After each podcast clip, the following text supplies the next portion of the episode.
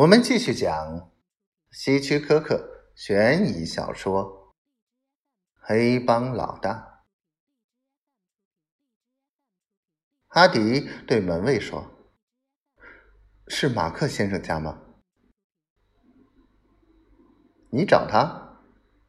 门卫问。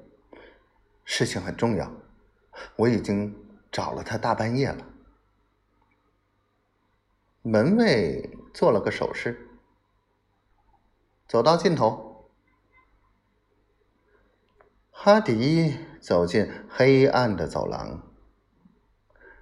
他看见前面有灯光，也有低语声。灯光从珠帘中照出，不是很明亮，但能让人看清路。他慢慢的走过去，撩开珠帘。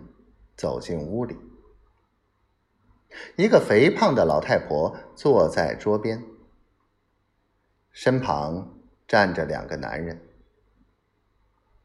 当他进去时，他们抬起头，等他开口。我走了很多路来的，哈迪说：“我需要帮助。你是？”马克太太吗？老太婆点点头。我是马克太太，我需要你丈夫马克先生的帮助。